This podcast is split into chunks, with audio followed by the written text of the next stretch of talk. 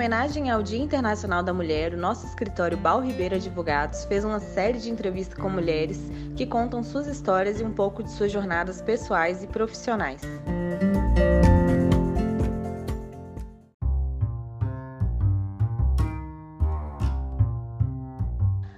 A entrevistada de hoje é Renata Las Casas. A doutora Renata é advogada, mãe, empreendedora e uma mulher que inspira por sua trajetória e conquistas. Bom dia, meu nome é Alcione, sou advogada do escritório Val Ribeiro Advogados. Em razão do Dia Internacional das Mulheres, estamos realizando uma série de entrevistas com mulheres em diversas áreas. E hoje vamos entrevistar a doutora Renata. Agradecemos sua presença e por ter aceitado o nosso convite, doutora. Prazer, né? A gente sempre foi parceiro, sempre trabalhamos muito é, juntos aí há alguns anos e fico muito feliz por ter sido lembrada e convidada por vocês. É, bom dia, doutora Renata. É, eu vou começar com as nossas perguntas. Eu sou a Caroline, a gente trabalha muito junto, né? E então vamos lá. É, Renata, Conte-nos um pouco sobre você, como você começou a trabalhar na sua área. A, a, gente quer saber um pouquinho sobre você primeiro e aí depois você entra com a sua parte de, de, de trabalho, tá bom? Tá bom. Interessante, porque eu não vislumbrava estudar direito, né, inicialmente. Uhum. E eu tive um histórico na minha adolescência de uma falência das empresas do meu pai. Então, ele era sócio com a minha mãe e nós tivemos uma dificuldade muito grande em função é, desse problema né, ocorrido em família. E a partir disso, eu já estudava é, na Escola Técnica do Sebrae, fazia o curso de administração em nível médio e técnico, e já tinha assim uma veia muito grande para empreendedorismo, para solução de, de problemas, para uma exposição e um diálogo grande né, com pessoas, apresentando muitas feiras, trabalhos e tudo. E aí, juntando a, a ocorrência da minha família com a questão do, do curso técnico de Sebrae, onde eu me desenvolvi bastante dentro de é, questões corporativas, já muito cedo, eu decidi estudar direito. Aí, na primeira vez quando eu apliquei para o vestibular. Na época, a gente prestava vestibular é, em várias faculdades, né? Era um vestibular muito concorrido, não que hoje não seja, mas é, a gente tinha muitas limitações de vaga, não tinha esses programas todos de governo e tudo. Então, eu apliquei para três faculdades, é, fui aprovada nas três, mas eu não tinha condição, eram todas particulares, então eu desisti logo porque não conseguia nem pagar a matrícula.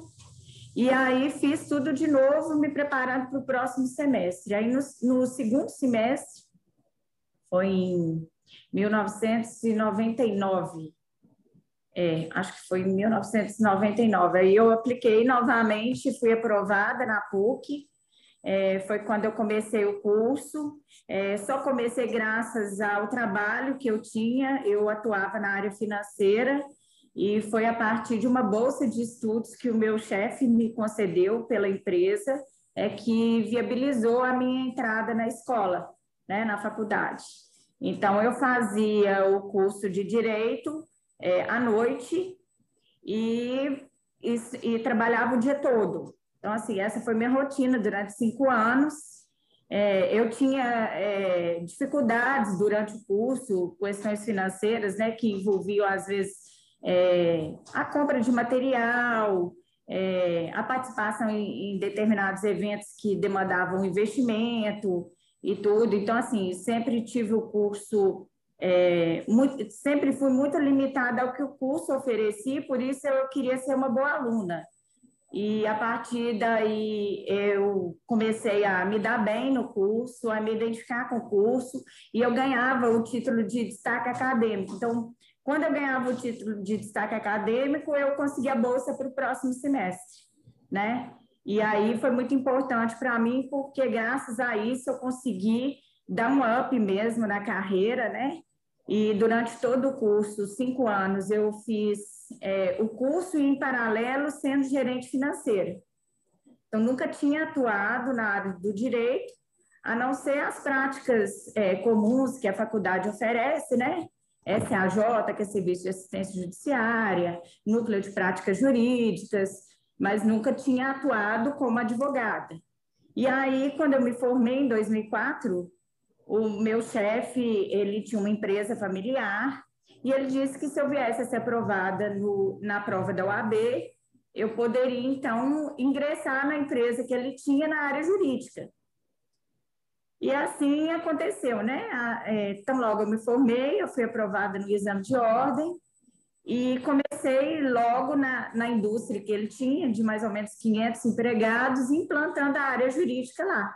Então, vou dizer que eu aprendi com a prática mesmo, né? Nas dificuldades, no dia a dia, com a vivência é, dentro da empresa. Foi muito bom, porque eu consegui me aprofundar bastante nas questões daquela empresa. E aí fui estudando sozinha, fui procurando ajudas, né? Fui fazendo outros cursos. E assim eu segui a minha carreira até onde eu estou hoje, né? É, desde 2009 eu estou aqui na Tecnoloc, Aqui eu tenho cargo de diretora jurídica e tenho muito orgulho de dizer que a minha trajetória não foi fácil, mas ela é calcada assim, em muito trabalho. Que legal, doutora Renata, muito, muito legal é, ouvir toda essa sua trajetória. E além da, da parte de trabalho, é, conta mais um pouco sobre você, o que, que você gosta de fazer nas horas vagas, é, seus hobbies, é, suas paixões. Conta pra gente um pouquinho sobre isso também. Pois é, esposa, é, dois filhos, né? Tenho o João e o Matheus. É, adoro atividades físicas, é, faço né, com frequência, agora na pandemia, com as limitações todas, né, tenho me dedicado para fazer em casa aquilo que é possível. É, gosto de fazer caminhada, gosto de atividades ao ar livre, é, nós somos muito natureza lá em casa. Então, gostamos muito é, de propor passeios com as crianças, é, bicicleta, caminhada, cachoeira, é, ir para a roça, andar de jipe, coisas dessa linha que a família toda já entrou nesse ritmo e gosta bastante. Ai, que legal! É...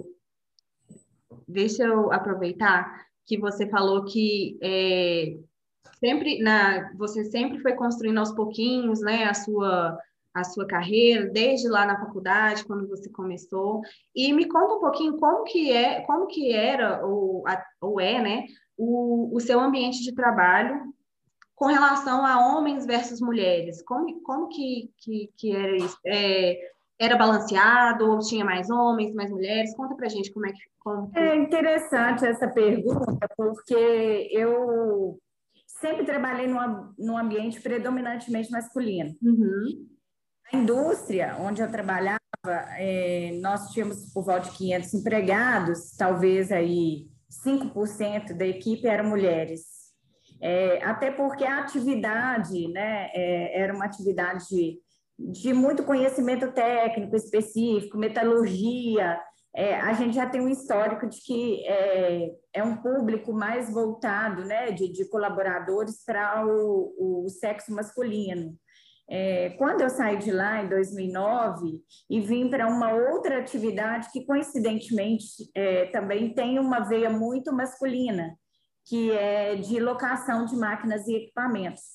Então a gente vê é, engenheiros envolvidos, técnicos de manutenção, e são profissões que normalmente são escolhidas por homens, né? Aqui a gente é, cuida muito é, de tentar equilibrar esses cargos na medida do possível.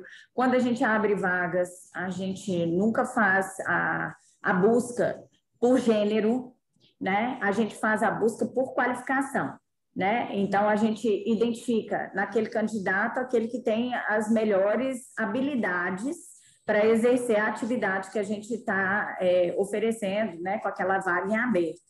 É, mas ainda nós temos um desequilíbrio, vamos dizer, né?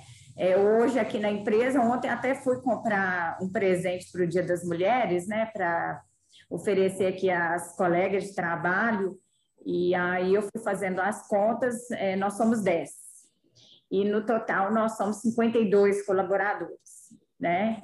Então, assim, tem crescido um pouco, né? Vamos dizer aí, 25%. Uhum. mais 20, 25%, mas ainda assim existe uma distância. É, em cargo de liderança, eu tenho aqui uma mulher no setor de RH, uhum. tenho uma mulher no setor de compras e suprimentos, é, além de mim, né, que estou no, no jurídico mas a gente tem um respeito muito grande, né? A gente é muito acolhida, independentemente de sermos mulheres, é, temos um respeito, um reconhecimento e o nosso trabalho é valorizado. E, e você é, é interessante porque você falou que o, o seu, a sua área, né, a área que você tem atuado ao longo dos anos, ela é predominantemente masculina. E durante é, a sua trajetória, você sentiu algum desafio na carreira por ser mulher? E se você sentiu esse desafio, como que você lidou ou tem lidado com isso? Conta pra gente como é que... que... Existem desafios sempre, né? A gente não pode Sim. ser né? Então, é, quando a gente tem a ambição de crescer, eu de crescer não só em posição, mas crescer enquanto pessoa, enquanto profissional, a gente tem sempre que balancear outras questões da vida, né?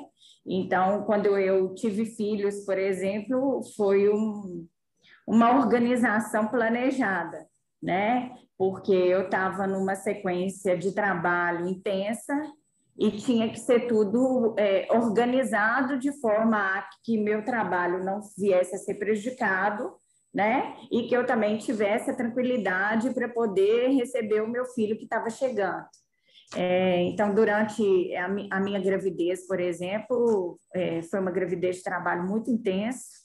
É, tanto é que meu primeiro filho nasceu prematuro, né? Porque eu trabalhei muito mesmo, inclusive recrutando pessoas para ficarem no meu lugar, é, treinando pessoas para poderem me substituir nesse período mais longo, né? É, e no, num dia de trabalho, eu cheguei em casa por volta das oito e pouca da noite, meu marido estava viajando, também a trabalho, e minha bolsa rompeu. Então, assim, é, normalmente, como um dia a mais, né, ainda que grávida, é, o meu filho nasce, é, claro, né, é, Deus manda, né, é, que ele chegue naquele momento, mas eu imagino que foi em decorrência de muito esforço, muito trabalho para que é, eu pudesse tentar ao máximo deixar sem arestas, né, as outras questões, né? E aí, com meu segundo filho, a mesma coisa, né? Planejada também, a segunda gravidez. Eu estava terminando um, um, MBA, e aí o meu MBA terminou no dia 1 de agosto, dia 5, meu segundo filho nasceu. Então, também você imagina que tem que ser tudo calculado, né? Então, dificuldades elas existem, mas a gente tem que manter o foco, né? É, nunca passou pela minha cabeça deixar de trabalhar, é, nunca passou pela minha cabeça reduzir o meu ritmo, mas a gente tem que fazer é, o que a gente está se propondo, às vezes com mais qualidade, menos tempo. É o caso, né? Dividir, conciliar a vida é, familiar com a vida de trabalho não é fácil né? A gente passa o dia no trabalho, a gente chega em casa já está cansado. Tem que dar atenção para a família, né? Os filhos são pequenos, eles também têm carência, querem atenção, né? A gente tem que ensinar o para casa, né? A gente tem que ver o que está faltando para no outro dia comprar, enfim. É, é, corrido, mas é muito prazeroso, né? É, um, é uma segunda jornada que, que vale a pena também, né? Tem, tem é, vale. Tem... Vale a pena, a gente fica orgulhosa, né? Eu vejo lá meus filhos, como eles têm evoluído, como a gente dialoga com eles, como eles são é, crianças super autônomas, é, inteligentes, é, perspicazes, e, e um pouco disso é fruto do que eles enxergam na gente, né? Do exemplo que nós damos. E, com certeza. E aí você é uma inspiração para eles Assim como eu tenho certeza que você também deve ser inspiração para várias outras mulheres.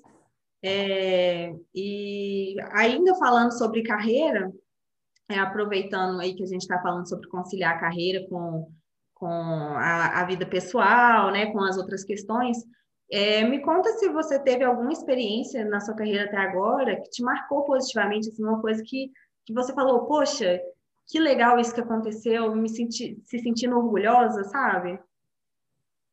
É, eu penso que é, talvez assim, um caso, é, uma questão jurídica que eu tenha resolvido, é, não me vem à cabeça hoje é, como tão marcante como a habilidade que a gente desenvolve a partir da experiência que a gente tem em poder é, ajudar as pessoas a enxergarem soluções para as questões. Então, acho que para além de sermos advogados, é, penso que é, o nosso bom senso, a nossa experiência é, no dia a dia, especialmente com problemas, né? Porque a gente lida muito com problemas o tempo todo, é, isso nos ajuda a direcionar bastante a equipe, e aqui eu vejo, né, na, é, na minha coordenação, como eu contribuo, às vezes, preventivamente. Litigar é um desafio muito grande, porque a gente tem data de começar o litígio, a gente não tem data para terminar o litígio, e a gente nunca vislumbra qual vai ser o resultado dele. Ainda que a gente tenha muitas expectativas de provimento, de solução, de parecer favorável à nossa demanda, claro, né? Porque a gente, quando vai partir para um litígio, a gente tem que acreditar naquilo que a gente está brigando, né? Mas é, eu aqui é, tenho muito esse cuidado de atuar preventivamente.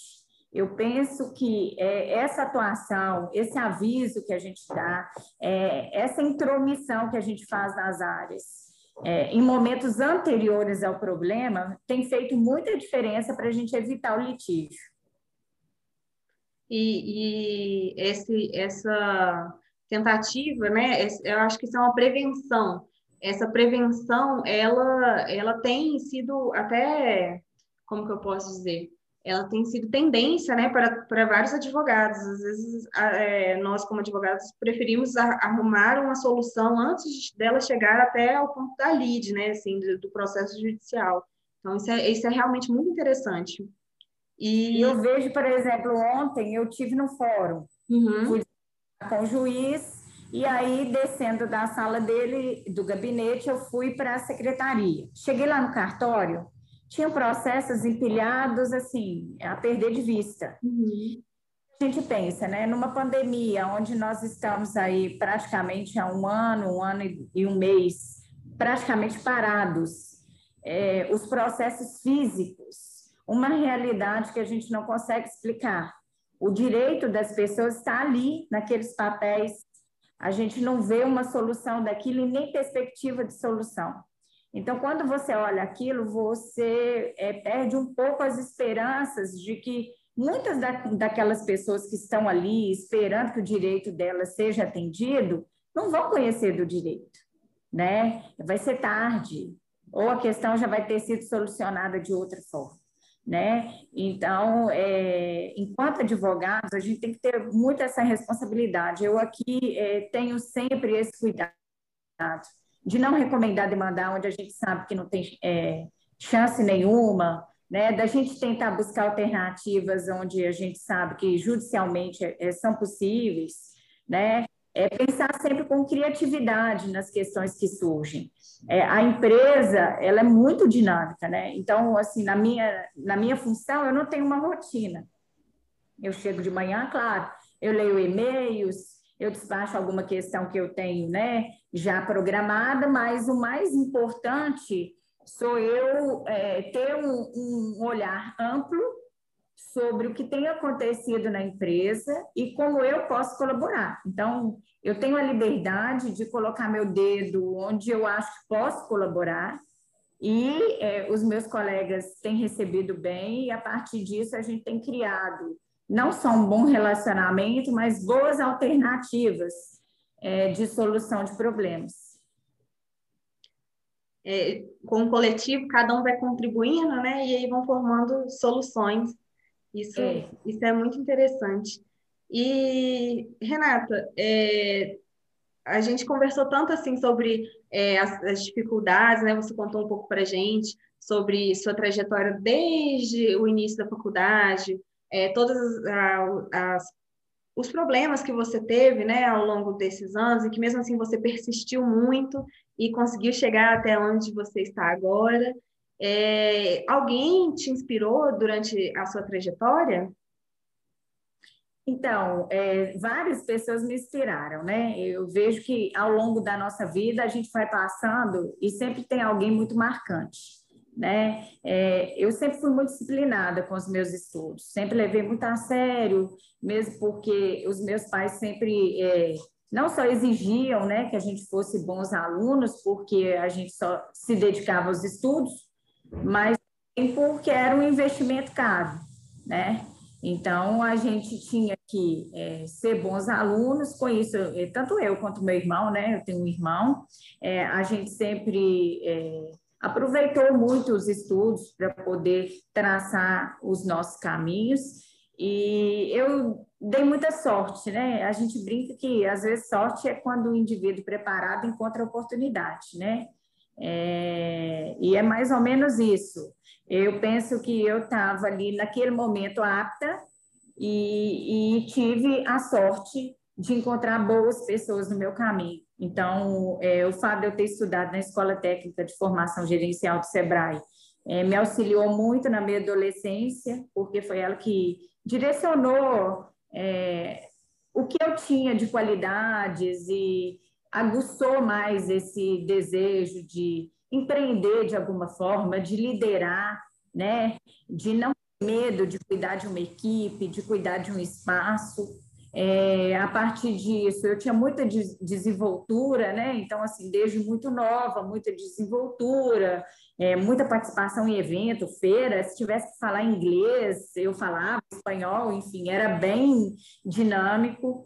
Tanto que na minha escola, no, no ensino médio, eu passei no concurso de intercâmbio, era uma vaga por ano.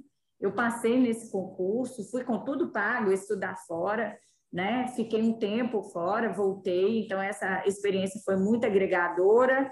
É, a quem eu devo a diretora da escola, né, onde eu estudava, que era um incentivo para a gente, né, a Antonieta, a família hoje dona do negócio que eu trabalho, é, sempre me acolheu muito. Então, desde o início, foram eles que me deram as oportunidades que eu tive, e graças a Deus eu, eu penso que estou retribuindo, ainda que não, talvez, né, da maneira como eles esperam, mas com o máximo que eu posso dar. É, então, assim, foram duas pessoas que para mim me marcaram muito, eu digo profissionalmente. Uhum. E na minha vida pessoal, óbvio, né, a gente também tem pessoas para se inspirar. É, tem a minha mãe, né, que eu não posso deixar de, de de exemplificar, porque é uma mulher muito batalhadora, que depois de é, 40 e poucos anos de idade, com dois filhos, as empresas fechadas, foi passar no concurso público. E aí, a partir desse concurso público, é que ela é, provia é, o sustento né, de casa. É, e aí, é, nos ensinou a ser muito fortes, né? muito determinados, naquilo que a gente se propunha fazer, ainda que com dificuldades financeiras, a gente tinha um caráter, uma idoneidade, uma maneira muito é, certeira assim de, de cuidar das coisas, de resolver as coisas, porque a gente tinha exemplo em casa. Ai, que maravilha! E é, qual conselho você daria para mulheres que estão ingressando na sua área agora?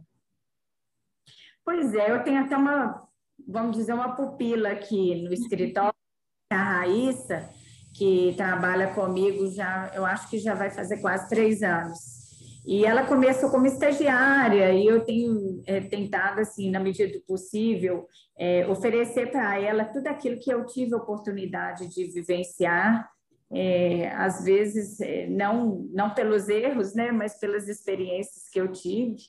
E o conselho que eu dou sempre para ela é: olha, tenha o cuidado de estudar bem aquilo que você é, está oferecendo de solução jurídica para seja para o público interno ou externo. Por quê? O jurídico hoje ele é sempre consultado. É incrível como é, é uma área sensível hoje nas empresas. Então, é, muitas decisões têm sido tomadas a partir de consultas ao jurídico. E o insucesso delas também, às vezes, é acreditado ao jurídico.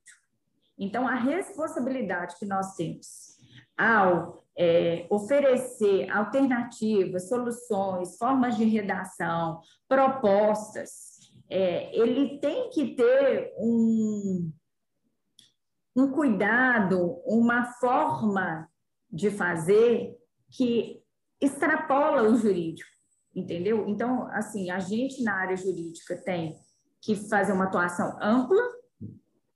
Ter uma visão ampla daquilo que a gente está tratando e pensar sempre o seguinte: quais os reflexos dessas ações, ou sugestões, ou proposições que nós vamos fazer, a gente vai ter é, nos desdobramentos daquela questão, né? Então, essa responsabilidade é enorme e as pessoas sempre se apoiarão no jurídico, ou seja, para o sucesso ou para o insucesso, né? Então, é, o nosso papel é assim, decisivo, é bem coringa, e por isso eu penso que a gente tem que ter muita responsabilidade de estudo, né, para poder ajudar em qualquer questão.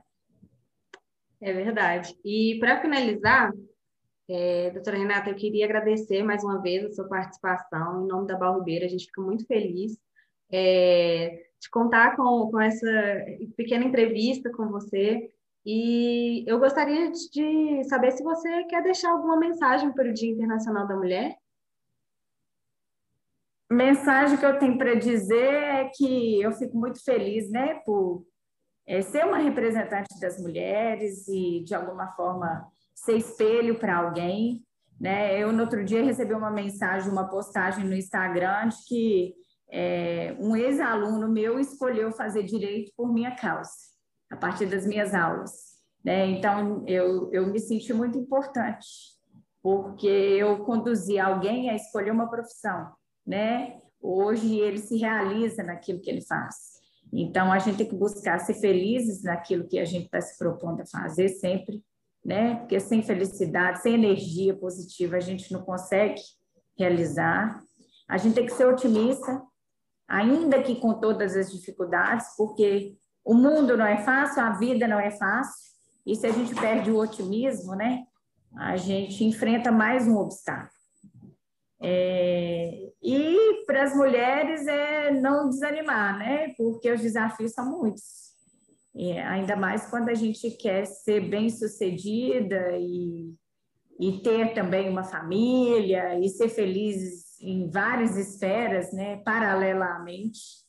É, eu penso que é um desafio constante, a gente tem que ter a cabeça no lugar, tem que ter apoio emocional, nem sempre a gente é forte, né? Então, às vezes, a gente também é, tem que parar, sentar, se quietar, repensar, recalcular a rota, né? É.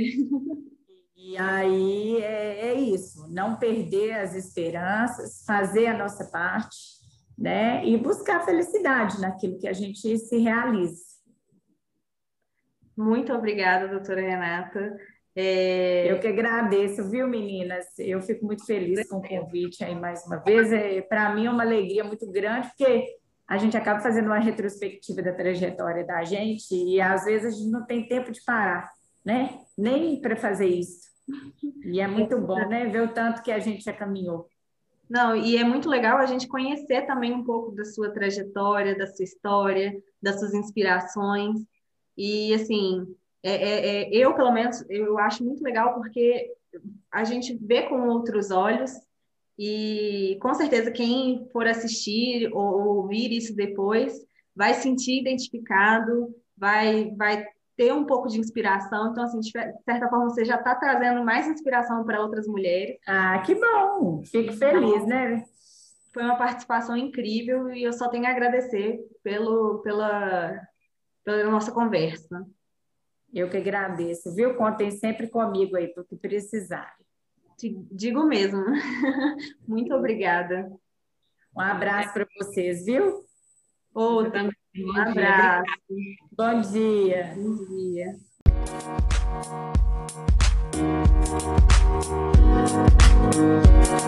dia.